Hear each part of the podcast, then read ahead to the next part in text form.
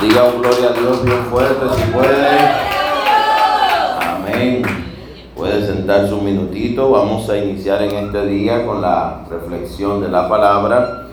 Para los que no me conozcan, pues soy el hermano Alexander Polanco aquí para servirle una hormiguita más del Señor. Amén. Y en este día vamos a estar hablando acerca del fruto del amor. Hace unos días eh, estuvimos hablando acerca de la bondad, eh, decidimos, según nos guió la palabra y el Espíritu, a reflexionar sobre cada fruto y cada don que nos menciona la palabra de Dios en Gálatas 5:22 y en Primera Corintios 12. Hoy vamos a hablar acerca del fruto del amor. Entendiendo que el amor es central, el amor es lo primero, porque por amor, como dice Juan 3:16, es que Dios ha salvado a la humanidad. De tal manera amó Dios al mundo que ha dado a su Hijo unigénito por cada uno de nosotros, para que todo aquel que él en Él crea tenga vida y la tenga en abundancia. Amén. Así que vamos a iniciar leyendo la palabra en Mateo 22, donde vamos a oír y a ver lo que dijo el maestro de maestros, Jesús de Nazaret lo que él enseñó acerca de cuál es el gran mandamiento en la ley. Y ahí vamos a iniciar y estaremos hablando del amor. El amor es el centro de todas las cosas, es la mejor medicina, es la mejor ayuda, así también es nuestra fortaleza. Dice Mateo 22 del 36 en adelante, Maestro, le preguntaron a Jesús, ¿cuál es el gran mandamiento en la ley? Y Jesús le dijo, amarás al Señor tu Dios con todo tu corazón, con toda tu alma y con toda tu mente. Este es el primero y grande mandamiento. Y el segundo es semejante, amarás a tu prójimo como a ti mismo. De estos dos mandamientos depende toda la ley y los profetas. Amén. Cuando a Jesús se le hace esta pregunta, se la hace un maestro de, o un intérprete de la ley. Y esta pregunta viene para ver qué responde Jesús tratando de que hierre o se equivoque en la respuesta. Jesús les dice lo que dice la ley. Inicia declarando, como lo dice la palabra y lo enseña en Éxodo 20, Deuteronomio 15, también en Deuteronomio 6, 5 y en diferentes pasajes. Dice, amarás al Señor tu Dios con todo tu corazón. Habla de amar, ese principio básico del amor amar a Dios. Pero cuando habla de amar a Dios, dice con todo tu corazón, con toda tu alma y con toda tu mente. Te está diciendo que ames a Dios con todas tus emociones, sentimientos, pensamientos, quereres, pareceres, que ames a Dios con todo tu ser. En Tesalonicenses se nos recuerda que somos cuerpo, alma y espíritu. Y ahí nos está diciendo que el alma y el espíritu ame a Dios. Amén. Y ese mandamiento Jesús lo aprovecha para enseñar o dejarnos un recordatorio que está ahí a partir del 38. Él les dice, este es el primero y el más grande mandamiento. Claro es, amar a Dios es el primer y más grande mandamiento. Y Jesús le dice, el segundo es semejante. Diga semejante. Fíjese que Jesús pone el amar al prójimo en un grado próximo, cercano, muy cerquititica, diríamos aquí en Dominicana, de amar a Dios. Porque el que ama a Dios amará a su prójimo. Y el que ama al prójimo verdaderamente con un amor sincero y limpio y puro, también podrá amar a Dios con facilidad. Lo que pasa es que en estos tiempos actuales nos confundimos sobre lo que es el amor, el amor verdadero. Incluso se habla de diferentes tipos de amor y se habla de muchas cosas. Pero el amor centralmente está basado en cosas muy primarias, como habla en Romanos, del que ama no hace daño.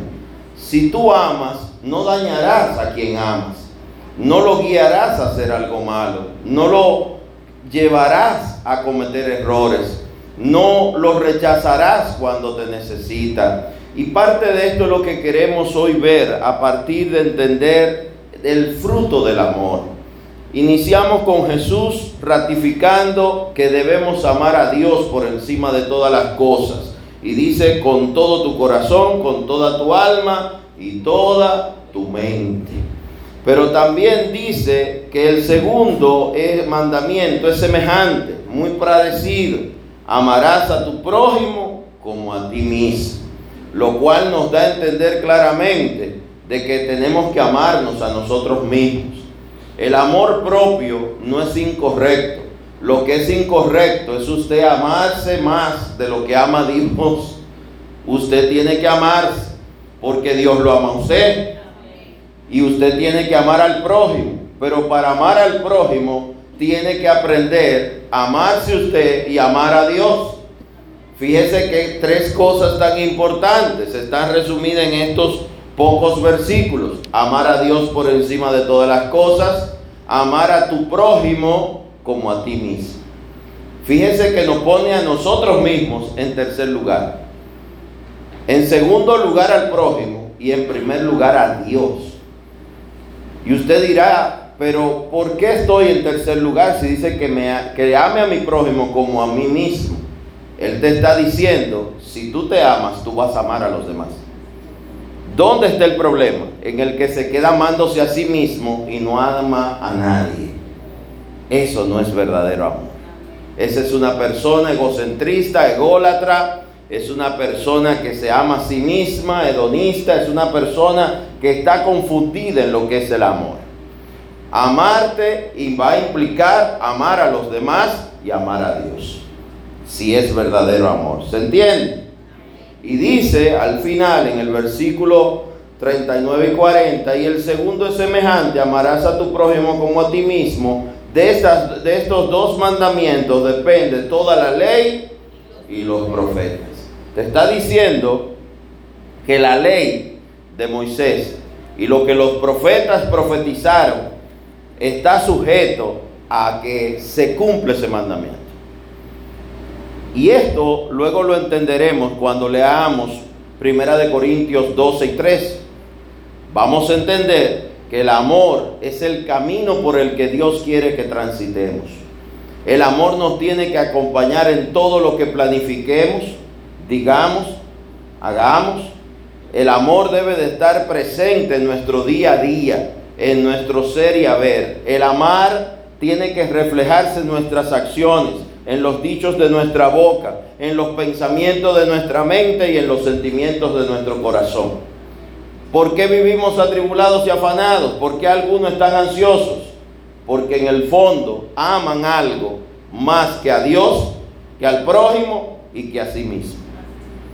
Usted puede perder todo lo material que tiene, pero si usted ama a Dios, ama a su prójimo y se ama a usted mismo, donde quiera que usted esté, aún sea en un desierto, usted hallará en Dios la fortaleza, la confianza, la paz y la oportunidad de entender de que hay esperanza porque hay Dios y hay amor y la vida es algo más que lo que poseemos. Usted más que la ropa que tiene puesta, es más que lo que tenga en la tarjeta, es más que la tarjeta Platinum, Oreo, Black, Infinite, es algo más que el cargo, es algo más que el nombramiento, es algo más que un depósito a plazo fijo, es algo más que la salud que pueda tener en su cuerpo, es algo más que el carro que anda, la casa en que duerme, el apellido que lo representa. Usted tiene que entender y saber que sin amor no somos nada y que todo lo que el mundo llama riqueza está equivocado. ¿Son bienes? Sí. ¿Son importantes para algunos? Sí. ¿De qué le sirve a alguien que era muy rico, multimillonario, cuando está en un mausoleo de mármol, todo ese dinero, cuando ahí está los huesos de él? ¿De qué sirve? Usted puede ir a la tumba de Napoleón, puede ir a las pirámides de los faraones, y eso va a provocar en esas personas que ya partieron alguna emoción, sentimiento. No, ya no están ahí. No están ahí. El amor es lo único que nos puede llevar a salvación. Porque Dios salva al mundo por amor. Y usted se acerca a Dios porque se alejó, porque no lo amó o no lo conoció o no ha entendido que Él te ama. Cuando entendemos que Él nos ama, es que nos acercamos a Él. Pero Él siempre está dispuesto para nosotros. Él está con los brazos abiertos como el padre del hijo pródigo, esperando que cada hijo e hija se acerque a Él. Pero para entender esto mejor vamos a ir paso a paso. Acompáñeme por favor también al libro de Gálatas. Porque dijimos que estamos hablando del fruto del amor. Y aquí es donde se le llama al amor un fruto. Amén. Gálatas 5, 22 y 23 nos dice, mas el fruto del Espíritu es amor, gozo, paz, paciencia, benignidad, bondad, fe, mansedumbre y templanza. Nueve frutos. Contra tales cosas no hay ley. Digan, no hay ley. El amor, si es el amor bíblico,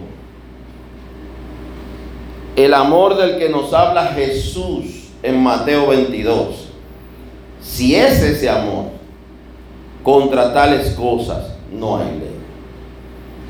Ahora ese amor nunca lo combine o lo compare con los amores de que ama, habla el mundo. Por ejemplo, la Biblia habla de que el amor al dinero es el principio de todos los males. Ese es, usar la palabra amor para hablar del dinero. La Biblia lo usa de manera negativa, no afirmativa ni positiva. Te está diciendo que amar el dinero como usted debería estar amando a Dios, al prójimo y a su familia es un error. Cuando usted ama el dinero, que es la raíz de todos los males, y usted lo ama tanto que a usted no le importa ni su pareja, usted ha visto las parejas que se separan y se están matando por los bienes. Ahí nunca hubo amor. Nunca hubo amor, porque el que verdaderamente ama le va a decir al abogado, pongámonos de acuerdo. Ah, no, que ella quiere la casa, él quiere el carro, él quiere no sé qué. Déselo, está bien. Usted va a hacer sufrir sus hijos y a quien usted dice amar por una discusión de años en tribunales. Lo va a hacer sufrir para usted quedarse con algo económico. Pues realmente usted nunca amó a esa persona. Usted desde el principio estuvo equivocado. El que verdaderamente ama no pelea por dinero. Y algunos miran, pastor, usted sí es tonto. No, eso no es así. Usted está explicando eso mal. No, usted lo ha entendido mal. Si no Cristo, por amor, no hubiera muerto en esa cruz.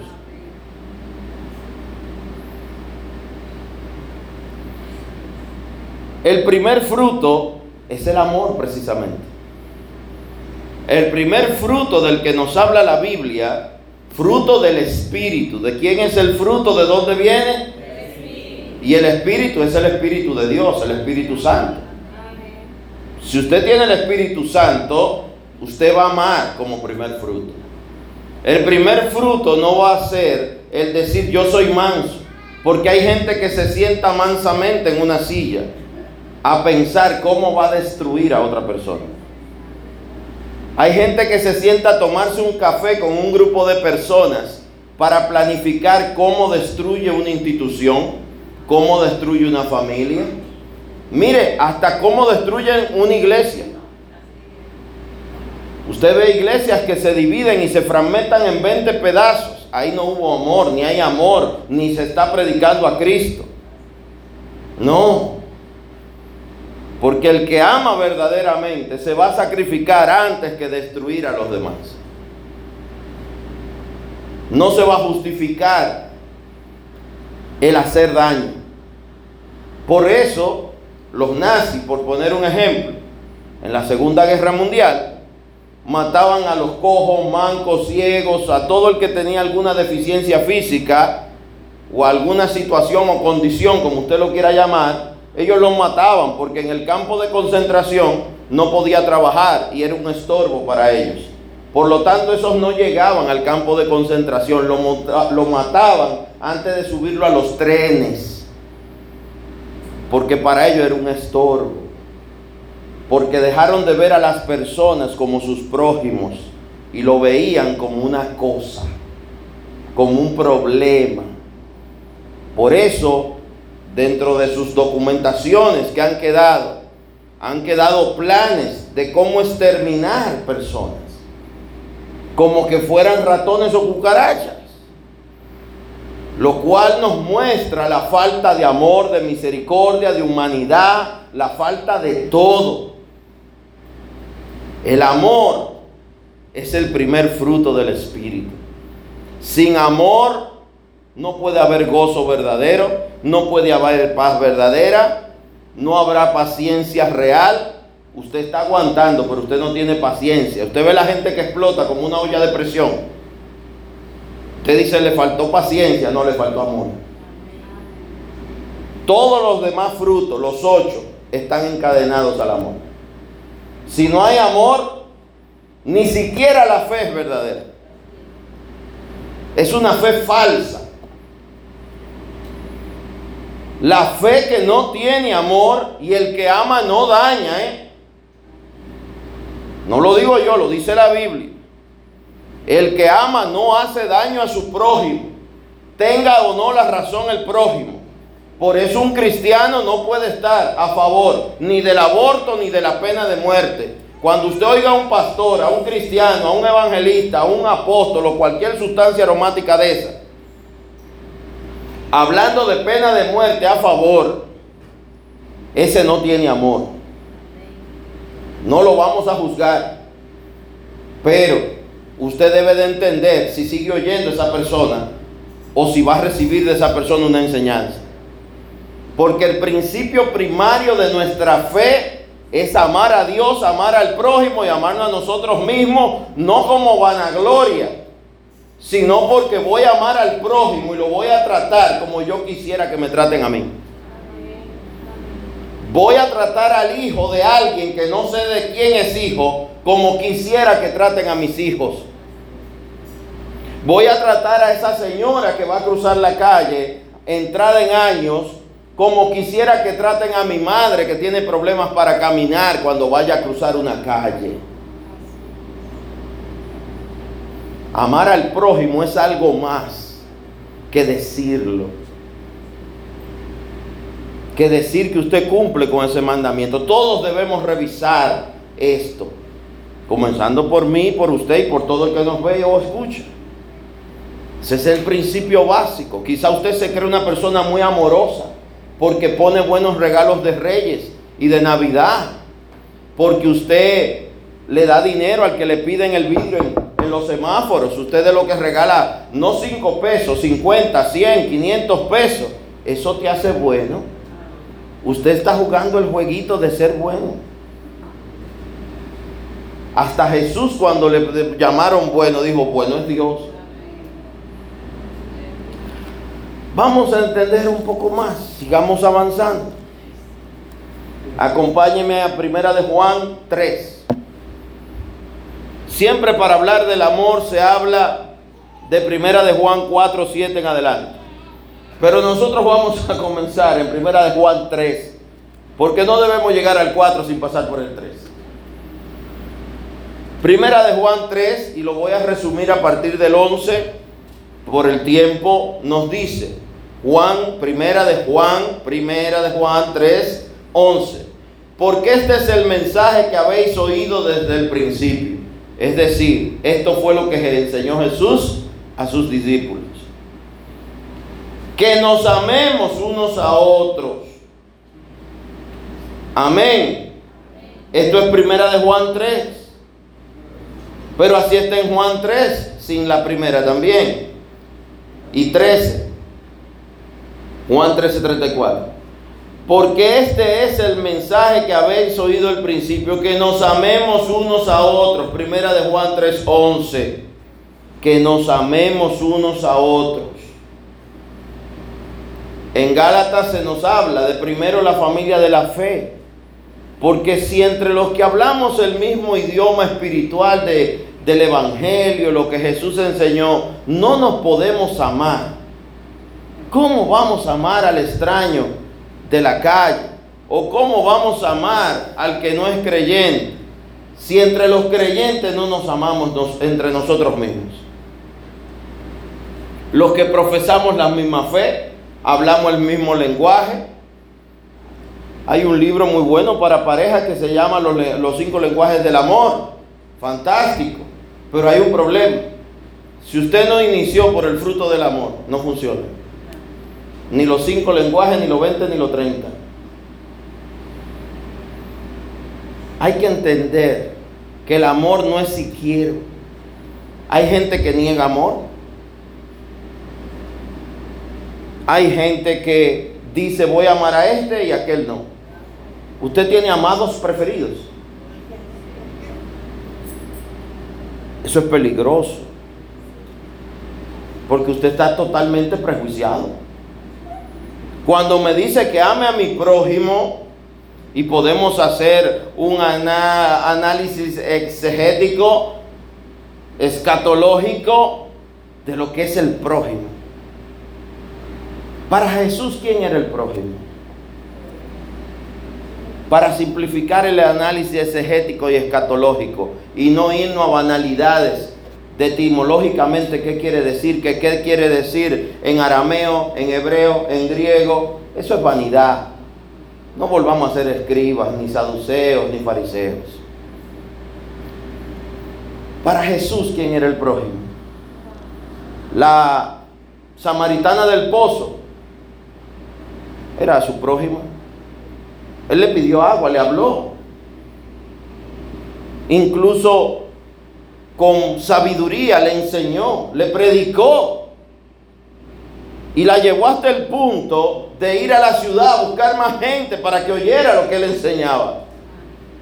Y duró dos días en Samaria predicándole a los samaritanos.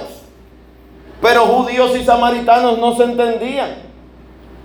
Pero a Jesús no le importaba que no se entendieran con él. Él se iba a entender con ellos. Él vino a salvar al mundo. Y cuando encontró en el pozo la samaritana, no le importó ni que fuera mujer ni samaritana tampoco. No tenía prejuicios. La parábola del buen samaritano nos habla precisamente también de otro suceso. Un samaritano de nuevo, y samaritanos y judíos no se entendían. Por eso él pone de ejemplo un samaritano nos está hablando y nos está diciendo, aún aquellos que tú no te llevas, no te entienden, generacionalmente no se han entendido, aunque tus abuelos y tatarabuelos no se entendieron con ellos, tú los tienes que amar. Tu abuelo no los amó, tu padre no los entendió, pero tú los vas a amar como cristianamente. El Señor no tiene prejuicios ni de color de piel, ni nacionalidad, ni idioma. ¿Qué habla esa parábola del buen samaritano? De que unos ladrones golpearon a un hombre que iba por un camino. Y estando ahí tirado, donde le habían robado todo, herido, pasó un sacerdote que se sabía la ley y los profetas. Y de lejos lo vio, hizo un círculo y lo rodeó para no pasarle ni cerca. Ay Dios. Se hizo el que no lo vio, pero sí lo vio, por eso se salió del camino real y se fue por la vereda para ni pasarle cerca. Dice que luego pasa un levita y hace lo mismo. Pero luego pasa un samaritano que ve al hombre ahí tirado. La nacionalidad del que está tirado no la sabemos. El buen samaritano no es el herido, es el que hace misericordia. Y no es porque sea de Samaria, es porque fue el que se detuvo por el herido, por el enfermo, que no conocía. ¿Me está entendiendo? Siempre habrá personas golpeadas, maltratadas, heridas, que sufren, que necesitan, como ese que estaba tirado en el camino. Y siempre habrá ladrones que hieran, maltraten, destruyan personas. Siempre habrá quien quiera hablar en contra de alguien y destruir la moral y la vida de alguien, aún sin pruebas. Siempre habrá quien quiera juzgar a los demás, sin ser jueces, sin Dios haberlo puesto por juez. Siempre habrá gente herida, siempre habrá gente necesitada. Aún Jesús dice, los pobres siempre estarán con ustedes. Siempre habrá, habrá pobres, incluso usted o yo, Dios te guarde. Pero todos podemos pasar por momentos de escasez, necesidad y pobreza y luego Dios ayudarte y levantarte. Y recuerde que hay pobreza física, económica y espiritual. Y que la física, hay gente que puede dormir y vivir en una buena casa, andar en un buen carro y tener serios problemas económicos. La pobreza no es solamente estar como Lázaro a la puerta del rico. Esa es la pobreza extrema de alimentos, de techo, de quien te ayude, sustente. Es la falta de todo. Pero hay una pobreza que es tener muchos problemas. Hay una pobreza que es la soledad. Usted necesita amor. Tenemos gente rodeado de muchas personas depresivas. Tiene familia, tiene quien lo ama, pero no percibe el amor. Porque el amor que le están enviando no está siendo enviado de la manera correcta porque nos falta el entendimiento del fruto del amor y de la importancia de ese amor. Fuimos creados por amor. Por lo tanto, algo básico en el ser humano como el agua, el aire que respira y la comida que te sustenta es el amor. Un bebé que todavía no habla de meses de nacido, usted le puede dar buen alimento, buen cobijo, buen techo, pero ese bebé va a demandar amor. Va a necesitar que lo carguen, que lo abracen. Sentirse seguro no es tener una manta gruesa que lo cubra. Es sentir el olor de alguien que es el mismo todos los días que lo carga. Y llega un momento que él identifique el olor y el calor de esa madre, padre, abuela, tía, cuidador, del que lo está cuidando. Él lo reconoce. Porque ellos reconocen el amor. Ellos reconocen en cuáles brazos están seguros. Y ellos reconocen en qué brazos son maltratados. El mundo necesita entender que el amor no es una emoción, no es pasión, no son palabras lindas ni buenos tratos. Usted va a un restaurante caro y le pueden dar buenos tratos y palabras lindas y no te aman, aman el billete o la tarjeta platino que tienes en el bolsillo para pagar una cuenta bien gruesa. Volviendo al samaritano, entienda algo. El sacerdote rodeó y pasó y dejó de largo al herido el levita también, pero el samaritano tan pronto lo vio, fue hacia él, fue hacia el herido, fue hacia el que habían atracado, fue hacia el que estaba tirado en el piso. La reacción de muchos seres creados por Dios de la naturaleza, aún dentro de los animales, es que al gemido de un elefantito que está siendo atacado, que se apartó de la manada, los grandes corren a salvarlo, sea su hijo o no lo sé, yo no le importa. Es de su raza. Incluso, según los científicos, zoólogos, biólogos que han estado investigando diferentes tipos de animales. Ellos defienden cuando son animales que no son carnívoros. Van y defienden a otras razas que están siendo atacados por depredadores carnívoros.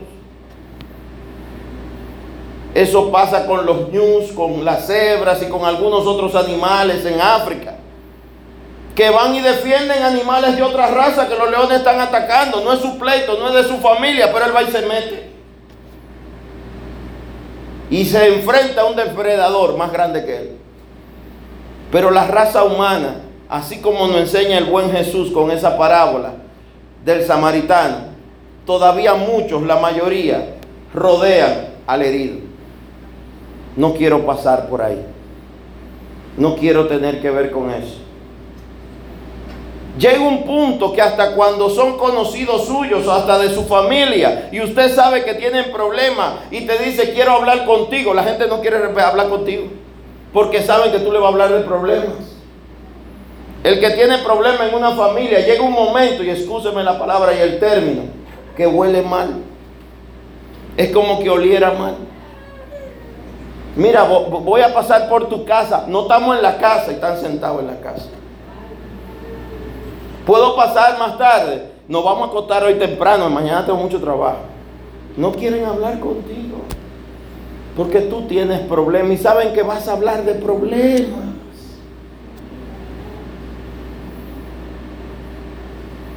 Necesitamos entender que el amor implica tener cuidado de los demás. El amar implica tú me preocupas. Por eso Jesús lo explica de una manera tan hermosa en Mateo 22, 37 al 40. Cuando le preguntaron sobre el gran mandamiento, amar a Dios por encima de todas las cosas y amar a tu prójimo como a ti mismo. Contra las tales cosas no hay ley ni profeta ni nada, y se cumple todo. Amas a tu esposo y a tu esposa cuando esté enfermo, cuando se siente mal, cuando está de mal. Mire, a veces no hay que estar enfermo, solo de mal humor. Cuando usted está de mal humor, hay gente que te rodea. ¿Dónde está en la casa? Tosió en la sala.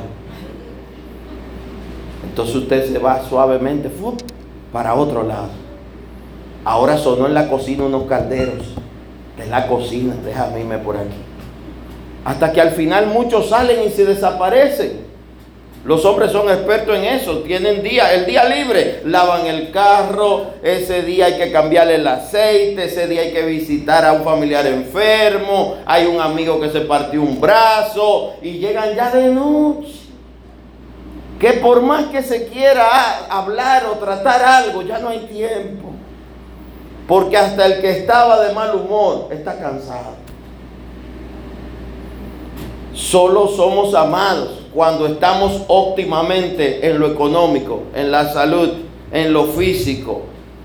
Y estoy disponible para darte o suministrarte lo que necesites de mí. Wow. Mire, solo vivimos los que servimos a Dios. Somos buenos para los funerales, para las bodas, los bautizos. Somos buenos para tu día malo. Para llorar contigo pero no somos buenos para tu día de victoria. No. Por lo regular somos buenos el día del nacimiento, del parto, pero el día de los cumpleaños casi nunca nos invitan. Algunos sí. Gloria a Dios por los buenos hermanos en Cristo.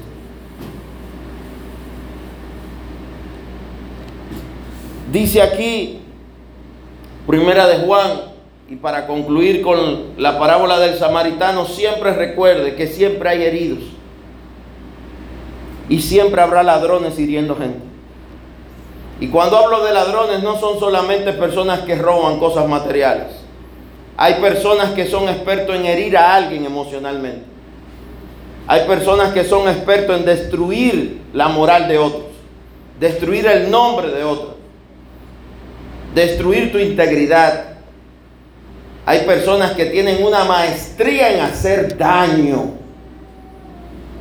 Hay otros que quieren ocupar el lugar que usted ocupa.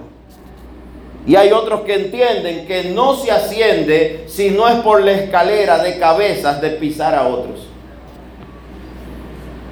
Si no aplasto a un grupo de gente, no subo. Wow. Pero aún así esas personas dicen que aman. Usted ve los videos de Hitler. A él le gustaba ir a las montañas, tenía varias casas de veraneo, una en particular, y en los videos familiares Eva Brown, quien sería su esposa momentánea por unos días, hace unos videos caseros se ve que él tenía unos perros y cómo ese hombre amaba a esos perros, los cuidaba y según los historiadores, videos y fotos, esos perros los transportaban en avión a donde él fuera. Y usted veía ese hombre que mientras terminaban en la máquina de guerra nazi y en las cámaras de gases y en los hornos, en Auschwitz, estaban quemando y matando gente y ahogando gente, él estaba cuidando a los perros, amándolos le llevaban niños para que le, pusiera la mano. Parecía una persona, un abuelito, cariñoso, pero, wow.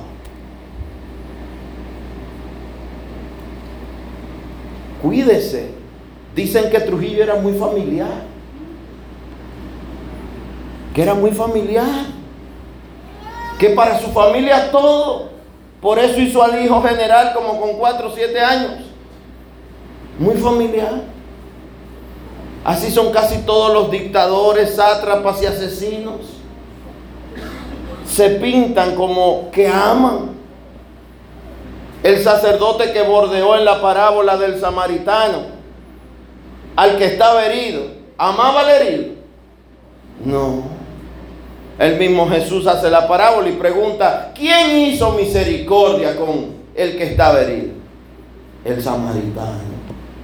El que lo subió a su cabalgadura, se detuvo primero, curó sus heridas, lo llevó al mesón, le dijo al mesonero, cuídalo, Mira estas monedas, son las que tengo, cuídalo, te voy a pagar su hospedaje. Y si se pasa la cuenta, cuando yo vuelva a pasar, yo pago por él. ¡Wow!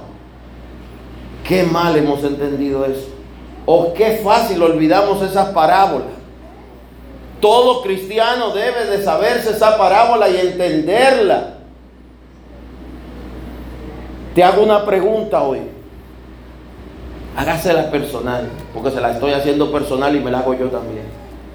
¿Por quién usted está dispuesto a pagar? Él dio la moneda que tenía al mesonero, pero le dice, si es más, cuando yo vuelva, te pago lo que se pase. Hay gente que tiene un límite en su cuenta de lo que va a hacer por alguien. Dice, de ahí no paso. Eso pasa hasta con los cristianos. Dice, al Señor le voy a regalar hora y media hoy. Si este hombre habla más de hora y media, me paro y me voy. Hay otros que dicen, yo no puedo ir los cinco o cuatro domingos del mes a la iglesia.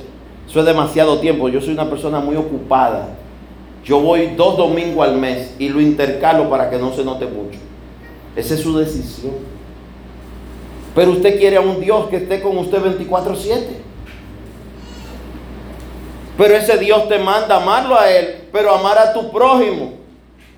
Pero hay prójimos que usted se pasa meses y ni siquiera le pregunta, hola, ¿cómo estás?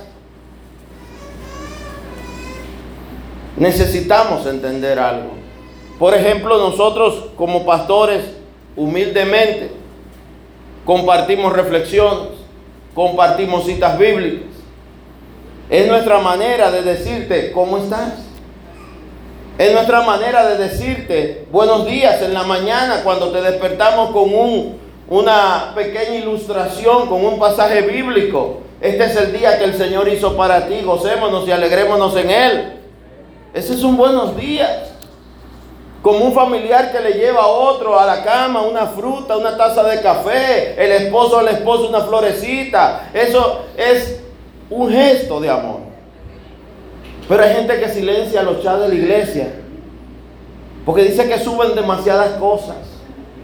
Pero todo lo que subimos es acerca precisamente de Dios, su amor hacia ti, su palabra, lo que Él quiere hacer por ti, como Él te quiere ayudar. Y lo, bueno, la tecnología permite que uno sabe quién lo tiene silenciado. Uno sabe, pero al final uno no le importa porque uno ama. Y si te amo, aunque tú no me quieras, te voy a amar más. La respuesta al que te odia es ámalo con un amor cristiano aún más fuerte que al que te quiere y lo expresa. Eso dijo Jesús. Primera de Juan 3. Porque este es el amor que habéis oído desde el principio, que nos amemos unos a otros. No como Caín, que era del maligno y mató a su hermano. ¿Y por qué causa le mató? Porque sus obras eran malas y la de su hermano justas. Hermanos míos, no os entre, extrañéis si el mundo os aborrece. Nosotros sabemos que hemos pasado de muerte a vida en que amamos a los hermanos. El que no ama a su hermano permanece en muerte. Todo aquel que aborrece a su hermano es homicida. Y sabéis que ningún homicida tiene vida eterna permanente en él. Oiga, qué serio es esto. El amor hacia el prójimo no es algo opcional para el creyente. Y acuérdese que hay prójimos más cercanos, como es tu pareja, como son tu familia sanguíneas, tu familia de la fe, son prójimos cercanos. Si usted no puede amar al prójimo cercano, ¿cómo va a amar al extraño? Al que no conoce, ¿cómo va a amar? Al que está tirado en el piso. Que los ladrones lo golpearon y lo dejaron ahí tirado.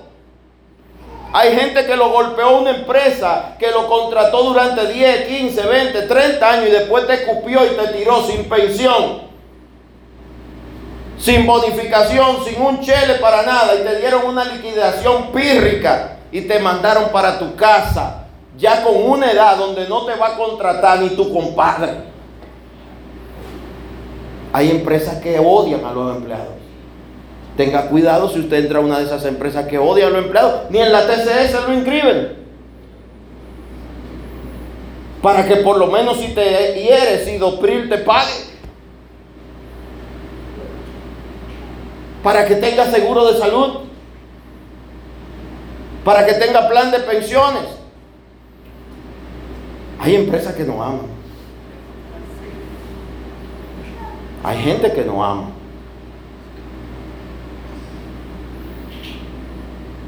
Dice ahí, voy a seguir ahí en Primera de Juan 3, el versículo 15, todo aquel que aborrece a su hermano es homicida, compara al que odia con un asesino. ¿Y usted sabe por qué es eso? Porque el que odia le desea lo peor al otro. El que odia ve que usted está saludando a alguien y va caminando hacia la vía del metro y no te va a decir cuidado. Se va a quedar mirando como las moscas, haciendo así, se va a caer, se va a caer, se va. ¡Se cayó! Homicida. El que se alegra del mal ajeno, de la desgracia ajena.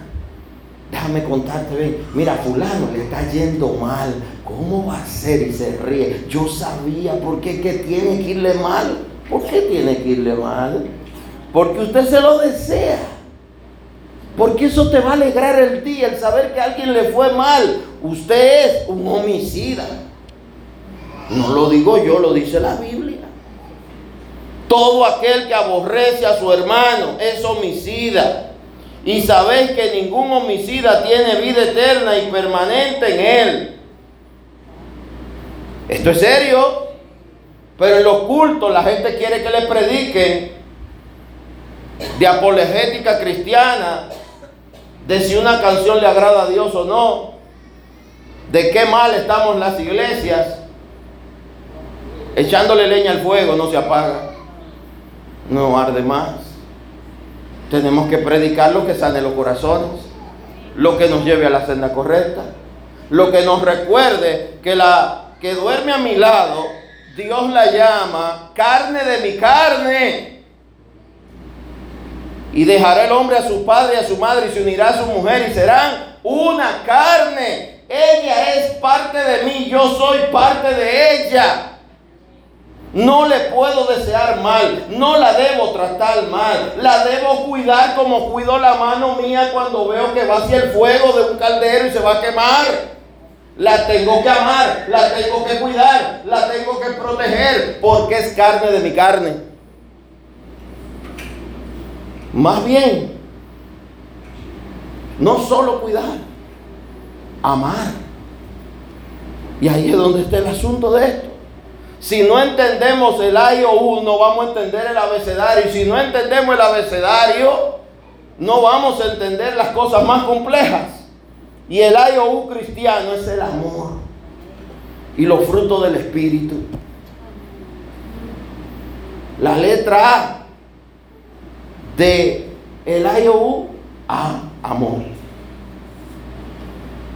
El abecedario cristiano comienza con A de amor. Lo primero que tiene que aprender un cristiano es amar y que Dios lo ama.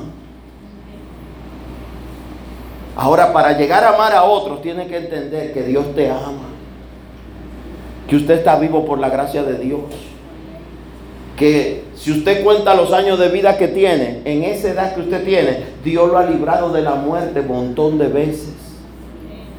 De los que le han deseado el mal un montón de veces de crisis, de enfermedades. Mire, Dios nos ha guardado hasta de nosotros mismos.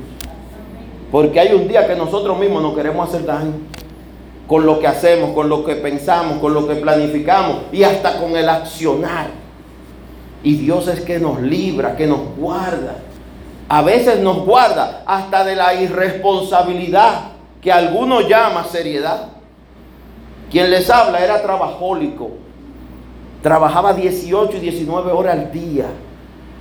Y digo trabajaba en fe porque lo sigo haciendo. Le pido a Dios que me ayude, pero ahora en la obra de Él. Recuerdo que cuando trabajaba secularmente, aún siendo ya cristiano, trabajaba y era contratista de diversas empresas, entre ellas, claro, y diferentes empresas. Le dábamos servicio y a veces teníamos contratos en 8, 10, 12 lugares. Pero muchas veces el éxito humano es un gran problema. Tenía yo que venir de las matas de Farfán. Tenía que ir en un día, a veces me imponía entre sábado y domingo, ir a los cuatro puntos cardinales de la isla. Ir a Samaná, bajar a Barahona. Y en esa época, hace 25 años atrás, no había las carreteras que hay hoy tomar esa recta de Asua de noche, de madrugada, manejando, cansado, después de 30 o 35 horas de trabajo corrido sin dormir. Recuerdo que una noche me dormí en la recta de Asua. Me despertó la bocina de una patana que venía de frente. Solo pude decir Dios mío y meter el guía. Y el carro, el vehículo se barrió en, en el lateral. A veces, hasta por ser muy bueno o trabajar o querer ser excelente, somos imprudentes. Y esa imprudencia es una falta de entender lo que es el amor. Por más que yo quiera ganar, alcanzar, hacer cosas para bien, una de mis metas era darle trabajo a mucha gente y llegué a tener más de 100 empleados.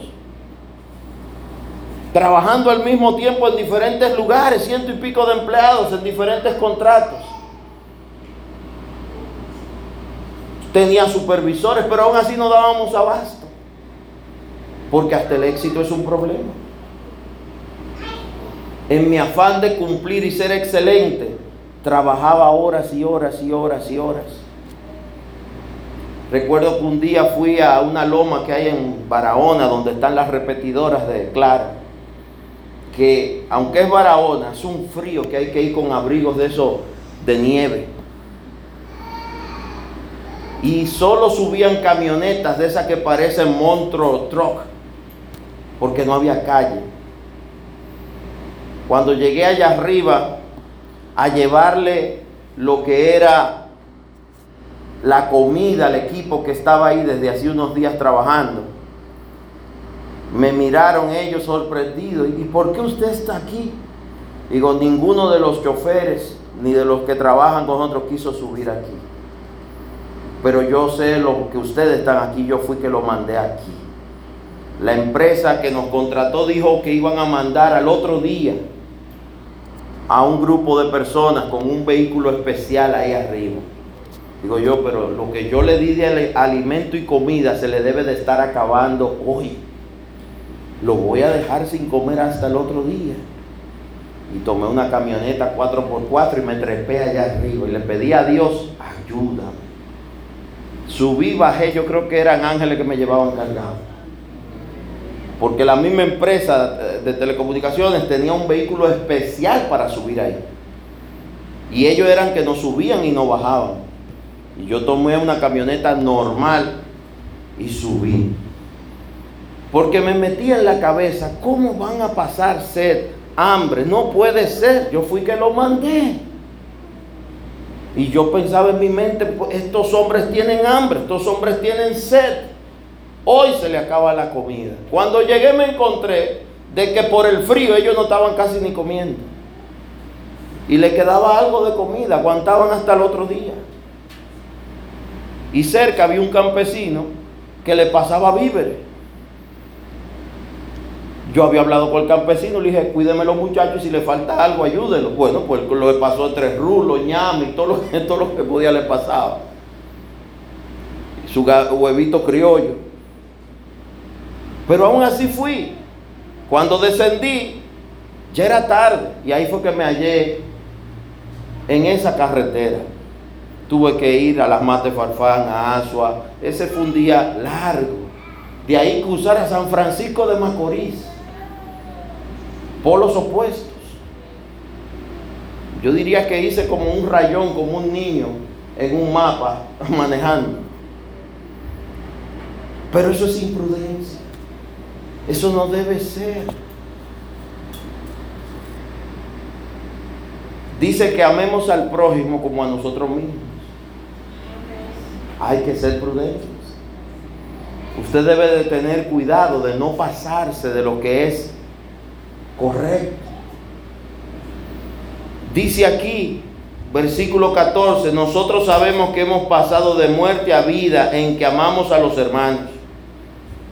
¿Cómo, pasa, ¿Cómo sabemos si pasamos de muerte a vida? Porque amamos a los hermanos. Una de las cosas para mí más complejas y que todavía no entiendo y le digo a mi Jesús, explícamelo.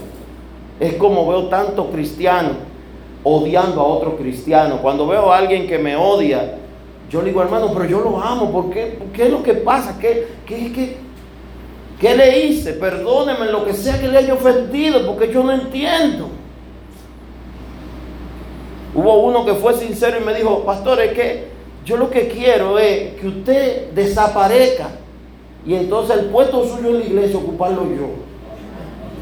Y le dije, ah, no, espérate que así tú eres un hijo de Satanás. Yo te amo. Pero tenemos que explicarte. Yo le dije, mira, yo no tengo ningún problema que Dios me quite hoy y te ponga aquí. Pero que lo haga Él. Tú estás orándole a Dios para que yo desaparezca. Yo quisiera complacerte, pero eso no es correcto, no es cristiano lo que tú estás haciendo. Tuve que explicarle a la persona. Al final la persona se fue de la iglesia y se fue a otra. Y en la otra iglesia se obstinó con lo mismo. Con, me llama el pastor de la otra iglesia, hermano, mire, yo sé que el fulano se congregaba con usted y, y está aquí. Y ahora tengo esta situación con esta persona. Y yo le dije, hermano, oremos mucho por esa persona para que Dios le dé mucho amor. Nosotros lo queremos mucho. Pero Él nos odia, hermano. Me dice, no se preocupe, que lo odiaba a usted y ahora lo odia a usted y me odia a mí. Porque hay que hacer un alto para que Dios nos sane el corazón. Él no tiene que sanar. Yo no subiría esos, esos dos escaloncitos aquí arriba. Si yo odiara. Tengo que amar. Y escúcheme que hable en primera persona. Pero para subir aquí, Dios hizo un proceso en mi corazón que hasta el que me quiere matar, yo lo odio. Yo lo, lo odio. No, tengo que amarlo. Tengo que bendecirlo. Es el primero por el que tengo que orar. Señor, bendícelo, bendice su familia, guárdalo, tráelo a tus pies. Dice aquí el 16, en esto hemos conocido el amor, en que Él puso su vida por nosotros. En esto hemos conocido su amor, en que Jesús dio su vida por ti y por mí. Pero ahí dice, también nosotros debemos poner nuestras vidas por los hermanos. Esto nadie lo quiere predicar. No te está diciendo que te crucifique por el hermano. Te está diciendo que así como Cristo lo dio todo por cada uno de nosotros, nosotros debemos ocuparnos de los hermanos. Y los hermanos comienzan por la familia de la fe. Tu prójimo más cercano, tu familia. Esta iglesia se llama Casa de Oración y Restauración. Pero si usted lee la frase lema de la que Dios nos dio, un hogar para toda la familia. Todo el mundo es bienvenido. Pero no solo es que es bienvenido, es que tenemos que amar a la familia sanguínea y a la familia de la fe, de la cual la sanguínea, todos somos parte de alguna familia sanguínea y a través de Dios y de Cristo todos somos familia. Porque el Padre Creador no creó a todos. Ahora salvo, ah bueno, amar a los hermanos de la fe, ah, ahí entra los que son salvos, los que son de tu iglesia, donde te están congregando. Si es el prójimo más cercano de la familia de la fe. Pero también la iglesia enseña que ame a tu familia sanguínea. Amén. Y que te ocupe de ella. Eso es bíblico. Amar y honrar a padre y a madre, eso es bíblico. Amén. Y aquí dice, también nosotros debemos poner nuestras vidas por los hermanos. Pero el que tiene bienes de este mundo y ve a su hermano tener necesidad, y aquí te lo aterriza en buen dominicano para que usted lo entienda. Pero el que tiene bienes de este mundo y ve a su hermano tener necesidad y cierra contra él su corazón. Ay, ay, ay. ¿Cómo que, cómo que cierra para él su corazón? Ah, que yo tengo algo que el otro no tiene. Y si me lo viene a pedir un poco de lo que yo tengo, yo le voy a cerrar mi corazón. No te conozco. No te oí. Pastor, ¿qué fue lo que usted dijo? Que la iglesia necesita qué? Yo no oigo. Vienen al culto y se van. Oyen la transmisión y se salen. Y no escucharon, no supieron, no se enteraron de que la iglesia tiene alguna situación o prueba o problema o necesidad. Ah, no, yo voy a una iglesia donde no haya problema. Bueno, aquí tenemos problemas y necesidades porque tenemos que hacer lo que Dios nos mandó a hacer. El mes que viene, quizás algunos no se enteraron ni lo saben, pero el mes de la Biblia. Nosotros ya estamos trabajando a favor del mes de la Biblia para donar Biblia. Algunos no se enteraron ni supieron lo que pasó en San Cristóbal, pero nosotros estamos trabajando para la gloria de Dios, buscando cómo apoyar familias y personas. Igualmente sucede, hermano, que todos los meses trabajamos por el proyecto de las dorcas, la entrega de alimentos. Hoy mismo vamos a hacer una entrega de dorcas. Eh, explíqueme usted, ¿cómo lo hacemos? ¿Cómo lo hacemos sin recursos? Tenemos varios proyectos en desarrollo y funcionando, pero esos proyectos requieren recursos todos los meses. La gente creerá que lo que la iglesia necesita es para, para prender los bombillos. No, es que la iglesia está llamada a cumplir con Mateo 25 en lo que es el juicio a las naciones. Estuve preso, me fuiste a ver. Tuve hambre, tuve sed me diste de beber, me diste de comer.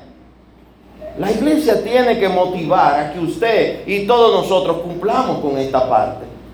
esa parte que tiene que ver con ocuparnos de la viuda, del huérfano, el enfermo y el necesitado. La iglesia apoya mensualmente diferentes instituciones que tienen que ver con trabajar con adictos. Ellos mismos nos dicen, falta esto, falta aquello. Hoy mismo tenemos una entrega y una visita de varias cosas que necesitan, que les urgen. Nos pidieron unas sillas y sinceramente de corazón no hemos tenido cómo comprarlas. Y yo dije, bueno, búscame las mejores sillas que nosotros tengamos, que estén más nuevas y se las vamos a llevar hoy. No hubo cómo comprarlas, le vamos a dar de las que nosotros usamos. Porque tenemos sillas. Necesitan sillas. No tenemos con qué comprar otras. Solo las que tenemos, de las que tenemos le vamos a dar. Porque no hay, no hubo con qué comprarlas. Pero no le vamos a decir que no. ¿Y para qué son esas sillas? Para hacer las reuniones y sentar a los adictos. Llegaron nuevos adictos y no tienen dónde sentarse. Se hace la reunión y una parte, los más, fe, más viejos o los que están más enfermos, se sientan en las sillas y los más viejos se sientan en el piso. Para las clases que le dan, para la inducción, la, la motivación. No hay otra. No tenemos con qué comprar la nueva. Vamos a donarle de la que hay. Y se lo vamos a decir. No son nuevas, pero son de las que tenemos y son las que están en mejor condición. Recíbanla con amor porque con amor la estamos trayendo. ¿Y por qué digo esto? Porque usted de la iglesia lo tiene que saber. Y tiene que saber para qué es lo que usted ayuda, si es que ayuda. El que no ayuda está capaz porque aquí todo es voluntario. Aquí no hay nada obligado. Hay gente que pregunta, el diezmo es de Dios, la ofrenda es de Dios, el amor es de Dios. La iglesia aquí no pide nada obligado, ni exige nada. Las puertas están abiertas para todo el que venga. La ayuda que usted pueda dar en el momento que llamamos de la ofrenda es voluntaria y se usa para todas estas cosas. Cuando hay escuela dominical, que hoy no hay, a sus hijos se le brindan galletitas, juguitos, se les pone a hacer, a colorear. Veo a mi hija Ana, que es una de las que se afana como maestra de escuela dominical y otra de las jóvenes, a veces desesperada porque no hay tinta para sacar copia para los papeles de colorear. Nosotros mismos diseñamos un libro para las clases de escuelas bíblicas. Más ahora también tenemos un acuerdo con Liga Bíblica y se le van a distribuir libros nuevos a los niños. Y se van a instruir a los maestros. Algunos ya hicieron el primer curso, le falta otro, para usar esos materiales. Pero en lo que esos materiales se entregan y que llegaban y los podíamos comprar, porque aunque tenemos un acuerdo y nos subsidian, hay una parte que hay que aportar. Bueno, pues entonces estaba trabajando con copias. Y usted dirá, bueno, pues yo estoy en una iglesia que no tiene para sacar copias. No, hermano, es que si yo tengo que escoger entre pagar el teléfono, la luz y sacar una copia, voy a tener que pagar la luz. Porque más fácil me va a entender el niño cuando se le lea la historia de la Biblia, se le enseñe verbalmente, lo puede entender mejor, que no va a colorear, que de sur, que despiadadamente todos los meses nos sube la luz. Duramos dos años discutiendo, diciéndole, somos una ONG, somos una institución sin fin de lucro. Miren, nosotros pagamos hasta el ITEVI, pero no nos toca, pero lo pagamos todos los meses. Y nos pasaron de tarifa normal a tarifa industrial, como que esto es una fábrica. Y fuimos y le explicamos y fuimos a Protecon y perdimos el caso tres veces. Al final pagamos la luz ya. Y usted dirá, Dios debe hacer un milagro por eso. Dios espera que no nos rindamos cuando el mundo nos rechace. Dios espera que amemos al mundo cuando no nos quiera y que trabajemos a favor de que ese mundo se acerque a Dios. Y no que nos llenemos ni de resentimiento ni de nada. ¿Qué hice yo desde ese día? ¿Y qué motivo que haga usted? Ora y bendiga a todo el que trabaja en Edesur. Ellos no tienen la culpa. Son políticas empresariales, institucionales. No es culpa de los empleados. Los bendecimos en el nombre de Jesucristo a todos. Y por eso dejamos de discutir. Y dejamos de ir a Protecón. Porque después de perder tres veces, ya yo, yo mismo oré y dije, Señor, ¿qué tú quieres que hagamos? Él dijo, déjamelo a mí. Y digo, pues gloria a Dios para adelante. Leí la Biblia y dije que dice que amemos a todos y que no seamos motivo de tropiezo. Y yo digo yo, ¿qué hace una iglesia o una fundación en protecón, en un litigio? No, Dice la Biblia, si tú puedes ponte de acuerdo, tratamos de ponernos de acuerdo. No hay forma. Pues está bien, te voy a amar y te voy a bendecir y te voy a pagar lo que tú quieras. Tú quieres la capa, tómala. Quieres también el saco, tómala. Quieres la camisa, tómala. Quieres los zapatos, ven para dártelo. Eso dice la Biblia. La institución tiene que obrar con el ejemplo. Me decía el director de la escuela que funciona dentro de la cárcel de mujeres. Pastor, usted sabe que estamos en el tiempo de iniciar la clase. ¿Qué vamos a hacer? Dije yo, hermano, bueno, yo estoy orando desde hace meses. Porque la iglesia durante todos estos años que ha funcionado la escuela ha apoyado con las mascotas, los útiles, el gobierno le da los libros y los profesores. Pero las mascotas, los lápices y esas cosas no se lo dan. Bueno, nosotros durante años hemos hecho ese esfuerzo todos los años. Este es un año, mire, que ha sido difícil Mire, difícil. Y sigue siéndolo. Pero le damos gracias a Dios por cada día del año. Porque hemos tenido vida, hemos podido ayudar personas, hemos podido hacer lo que como hormiguita podamos. ¿Qué le dije al director? Director, vamos a orar y yo le voy a decir a la iglesia que ore. Yo no le voy a decir que sí ni que no, le voy a decir vamos a orar porque yo no sé de dónde vamos a sacar para eso. Y algunos dirán, bueno, si no se puede, no se puede. Pero es que, hermano, sus hijos han estudiado, están en la escuela, es porque usted puede. Los que los hijos han ido a hacer carrera universitaria, es porque a usted le sobraba el dinero para que fuera. Usted que quizá estudió a la mala o estudió en la nocturna o en el liceo de noche, Usted fue porque podía. Todo con esfuerzo. Y quiero que usted sepa y se entere hoy que el cristiano todo lo hace con amor. Pero el amor no va a quitar que el mundo se te oponga. Porque no somos del mundo. Si fuera del mundo, el mundo nos amaría. Como no somos del mundo, el mundo nos rechaza. Y por eso todo es cuesta arriba. ¿Y cuándo se acabará eso, pastor? Cuando Cristo venga nos llame a su presencia. Mientras tanto, todo será cuesta arriba. Ahora haga todo con amor.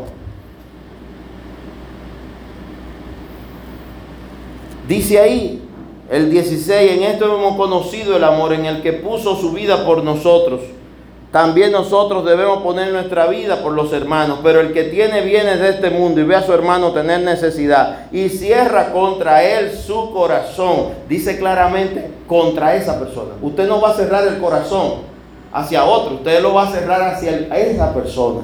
¿Y quién es esa, persona? Dice ahí claramente su hermano que tiene necesidad. Pero a veces el hermano que tiene necesidad es la misma iglesia. ¿Usted sabía que la iglesia es su hermano? Porque la iglesia no son las paredes, las iglesias somos los hermanos juntos. Y la obra que la iglesia tiene que hacer hacia otros hermanos que están en otros lugares. ¿O usted piensa que las 400 privadas de libertad que necesitan ayuda no son hermanas suyas? ¿No son hermanas suyas? Porque están privadas de libertad. ¿O porque usted no le ha visto la cara? Ellas oran por ustedes. Cada vez que vamos a la casa, dice, estamos orando por ustedes, pastor, y por la iglesia, y por los hermanos, y denle las gracias por todo lo que hacen. Y yo le digo, sí, mire, los hermanos, y le muestro fotos, y le digo, este, esto es el hermano fulano, estos son los hermanos. Ellos con amor oran por ustedes también. Por lo menos yo sé que hay una parte orando. No sé si todos. Hace un tiempo me sentí muy contento porque varias de ellas se graduaron y terminaron su bachillerato. Y me, me dijo una, terminé el bachillerato y ya estoy haciendo aquí una licenciatura. Hay otros que ya están terminando la licenciatura y van para afuera. Me dice, yo entré por un delito y reconozco que lo cometí, pero ahora voy a salir con una profesión y voy a trabajar. ¿Usted sabe qué estudió? Derecho. Me dijo, aquí adentro hay gente que no tiene que estar aquí. Y una de las cosas que quiere hacer es trabajar sacando al que no tiene que estar ahí. Porque hay gente que muchas veces está ahí injustamente o por deficiencias del sistema. Y dice ahí también, ¿cómo mora el amor de Dios en él? ¿En quién? ¿A quién se refiere? Al que cierra su corazón a la necesidad del hermano. ¿Cómo mora el amor de Dios en él? Está preguntando, y a ti, a mí, ¿cómo el que cierra su corazón a la necesidad del hermano, teniendo cómo. ¿Usted ha escuchado que en la unidad está la fuerza? Está la fuerza, está el amor, está el gozo. El Salmo 133, uno dice, cuán bueno y delicioso es habitar los hermanos juntos y en armonía. Usted pone una mascota, otro pone un lápiz, otro pone una borra, otro puede comprar dos mascotas, otro puede dar tres cuadernos. A ah, gloria a Dios. Cuando viene a ver, se juntan lo mismo pasa cada mes con lo de la luz. Ayuda un hermano con uno, con algo, otro con otra cosa. Y bueno, se junta lo de pagar la luz cada mes. Se junta lo de pagar el teléfono. Hay cosas que son complejas. La gente siempre cree, no sé por qué. Hasta eso me dijeron en el banco, me dijo una gerente en un banco, pastor, aquí hay muchos ministerios fundaciones, iglesias con cuentas. Y ustedes son los que menos depositan,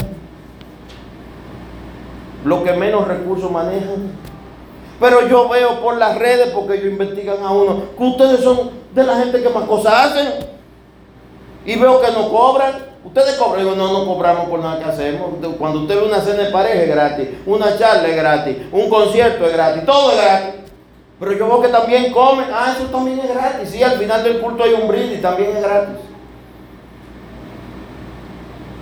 Y me dice, ¿cómo ustedes se sostienen de la ayuda de los hermanos?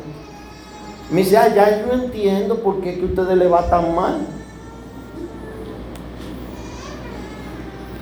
Y yo digo, no es que nos va mal, ni nos va bien. El Señor nos llama a hacer una obra como ministerio. Nuestra misión es hacer la obra, pero la tenemos que hacer cumpliendo con los lineamientos de Él, sin romper esos lineamientos. Yo no puedo traer un sicario, un predicador sicario que venga a hablarle a usted de ofrenda y diezmo. Cuando nosotros aquí predicamos claramente que es voluntario. Es voluntario. No queremos que nadie pase aquí porque se siente obligado ni porque yo hoy le hablé de la casa, nada. No, se lo tengo que comentar porque es la realidad. Y usted debe estar enterado de lo que sucede y de lo que estamos haciendo. Espero en un mes poderte testificar. Dios lo hizo, pudimos llevar la donación. Espero eso. Igual le diré si se pudo o no. Pero usted tiene que saber. Y tiene que tener la oportunidad de que hay hermano con necesidad la puerta a tocar. Y ese hermano, quizá usted no lo conozca, pero ese hermano está en hogar crea, está en un centro de adictos, es alguien que no tiene con qué darle de comer a sus hijos, es alguien que está privado de libertad. Usted tiene muchos hermanos que no conoce su nombre, pero son sus hermanos. En Mateo 25, esa es una de las cosas que dice. Ellos mismos le preguntan, los justos, Señor, ¿y cuándo te vimos con hambre? ¿Y cuándo te vimos enfermo? Cuando lo hicieron por uno de mis pequeñitos, lo hicieron por mí. Eso está clarísimo. Y eso está junto, Mateo 25, con la parábola de las vírgenes. Y está junto con la parábola de los talentos. Usted lee las tres cosas y si no entiende, léalo de nuevo que el Espíritu Santo lo va a ayudar. ¿Cómo mora el amor de Dios en él? Pregunta. Si cierra su corazón, con un corazón cerrado no se puede decir que se ama a Dios. El corazón que ama está abierto para ayudar, para bendecir, para orar, para dar amor. Dice el 18, y es una de las características de Juan, él dice, hijitos míos, qué hermoso, hijitos míos, no amemos de palabra, ni de lengua, sino de hecho y en verdad. El que ama no daña, el que ama ayuda, el que ama le importa. Y el que ama va a accionar, no porque puede, no porque quiere, sino porque debe y siente que tiene que hacer algo por su hermano. Y la iglesia es tu hermana. Y los hermanos aquí todos somos hermanos. No me diga hermano ni le diga hermano a otro si usted no se va a ocupar de lo que la iglesia le manda en la palabra que dice que se debe hacer. Comience por amar y orar por el hermano. Usted está orando por su iglesia, por los que sirven en la iglesia. Quizá usted no conozca el nombre de algún hermano, pero usted se lo puede preguntar hoy, ¿cómo usted se llama? O usted puede orar sin nombre, Señor. Míralo, en la iglesia, casa de oración y restauración, cada servidora, cada servidor, esa hermana que me recibe con amor en la mañana, con los domingos, que me brinde ese jugo, bendice esa hermana y bendice a la que hace el jugo. Mira al hermano que me recibe con amor en la puerta, bendícelo a él y a su casa. Mira a los servidores, mira al sereno que está en la puerta ahí como seguridad, siempre ayudando, bendícelo. Dios sabe quiénes son. Usted no tiene que saberse el nombre y el apellido. No tienen que hacerse compadre. Pero ore, que Dios sí lo conoce con nombre y apellido y se sabe el ADN en cada uno. Dice ahí mismo en el 23, y este es su mandamiento, que creamos en el nombre de su Hijo Jesucristo y nos amemos unos a otros como nos lo ha mandado. Él sí manda que nos amemos. Y la iglesia te lo comparte y te lo recalca. Y el que guarda sus mandamientos permanece en Dios y Dios en él. Y en esto sabemos que Él permanece en nosotros por el Espíritu que nos ha dado. El versículo 18 dice, hijito mío, no amemos de palabra ni de lengua, sino de hecho y de verdad. Hay tanta gente que dice, yo sí te quiero, yo sí te amo, yo lo aprecio tanto a usted, a ustedes Hermano, si no hay hecho y verdad, no hay nada. Son amores platónicos. Es un amor eh, eh, idílico, etéreo. Es un amor que no es real. El amor verdadero produce obras. El verdadero cristiano produce obras. Por eso Pablo habla tanto de la fe y habla acerca de la fe con obra y la fe sin obra. Y si yo te mostraré mis obras y tú me mostrarás tu fe, la fe sin obra es muerta. Una fe que no produce obra está muertecita. Ahí mismo, en primera Juan, pero el 4.7, amados, amémonos unos a otros porque el amor es de Dios. Todo aquel que ama es nacido de Dios y conoce a Dios. Amén. El que no ama no ha conocido a Dios, porque Dios es amor. ¿Qué es Dios? En esto se mostró el amor de Dios para con nosotros, en que Dios envió a su Hijo unigénito al mundo para que vivamos por Él. Amén. Ya Dios se sacrificó por nosotros, entregó a Jesús en una cruz. Ya Cristo puso su vida, luego la recuperaría para darnos salvación. Él cumplió. Nosotros vamos a cumplir. Debemos cumplir. Lo voy a dejar hasta ahí. Me faltó otra cita, pero vamos a dejarlo ahí. En este día quiero que oremos para que el fruto del amor esté en cada uno de nosotros. Qué importante. En su casa, lea Primera de Corintios 13. Primera de Corintios 13, solo te voy a leer del 4 al 8. El amor es sufrido, es benigno. El amor no tiene envidia.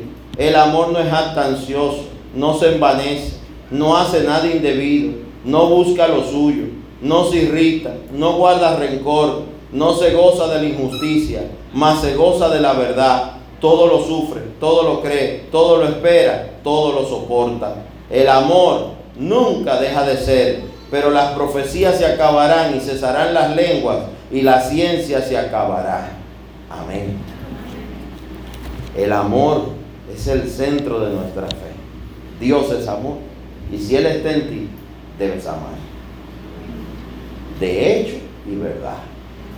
Amén. Póngase de pie y vamos a orar. Padre, en el nombre de Jesús en esta mañana, queremos primero que nada orar para que el fruto del amor esté presente a través de tu Espíritu Santo en cada uno de los que han confesado tu nombre, de los que han creído en ti han sido salvos. Ayúdanos, oh Dios, a que sea un amor de hecho y verdad, no solo de palabras. Que aprendamos, Señor, a perdonar. Que aprendamos a sentir ese amor hacia los demás como el buen samaritano. Un amor que obra. Un amor que se entrega. Un amor que se compromete. Un amor que aún se despoja y se desprende de algo que tiene para bendecir a otro. Mira al buen samaritano, como le dijo al hostalero, mira aquí están monedas, para que este que está herido pueda estar aquí. Y si no fuera suficiente, cuando yo vuelvo, te pagaré lo que sea de más. Aún se endeudó y se comprometió por aquel que amaba, que no sabía su nombre, que los recogió en el camino, oh santo. ¿Cuánto más, Señor, debemos hacer aprendiendo de esta parábola por los que sí conocemos, por los que llamamos familia de la fe, por los que son nuestra familia sanguínea, por los que son aquellos que en Mateo 25 tú nos mandas a ocuparnos y preocuparnos y accionar a favor de ellos, tus pequeñitos. Mira como tú a través de Jesús, Señor, nos hablas. Tuve hambre, tuve sed, estuve privado de libertad. Me fuiste a ver, me diste de comer, me diste de beber. Padre, que como iglesia nunca olvidemos esta tarea de ocuparnos de los pequeñitos del Señor. Aún Jesús en Mateo 10, 42 dice que aún un vaso de agua fría no quedará sin paga. Lo creemos, Señor. Que no lo hagamos por la paga, sino que lo hagamos por amor. Tú nos amas y sin ser merecedores de nada, nos has dado todo nos has dado la vida, nos has dado hasta el aire que respiramos, nos has dado a Cristo como Señor y Salvador de nuestra vida y nos das cada día una nueva oportunidad de vida para hacer lo bueno, lo justo y lo correcto. Ayúdanos en este día, Señor, a que el amor verdadero, el que viene de Dios, el que viene lleno de misericordia hacia los demás, el que viene con la voluntad de hacer lo bueno para todos, el que viene con el sentido de Dios de preocuparnos por nuestro hermano. Mira, Señor, cómo Caín mató a Abel. Y aun cuando tú le reclamaste desde el cielo, ¿dónde está tu hermano? Y él mismo respondió lleno de ira, odio y soberbia, ¿seré acaso yo el guardián de mi hermano? Sí somos los guardianes de nuestros hermanos. Ayúdanos a entender de que no es si creeremos, podemos, es que debemos. La iglesia debe ocuparse de los pequeñitos del Señor. La iglesia debe ocuparse del hambriento, el que tiene sed, el que está privado de libertad, el que está enfermo, de los que sufren. No es si queremos, es que debemos. Por eso en este día despierta en cada uno de nosotros ese amor que eres tú mismo, porque Dios es amor. Que ese amor se ha manifestado en cada uno de nosotros.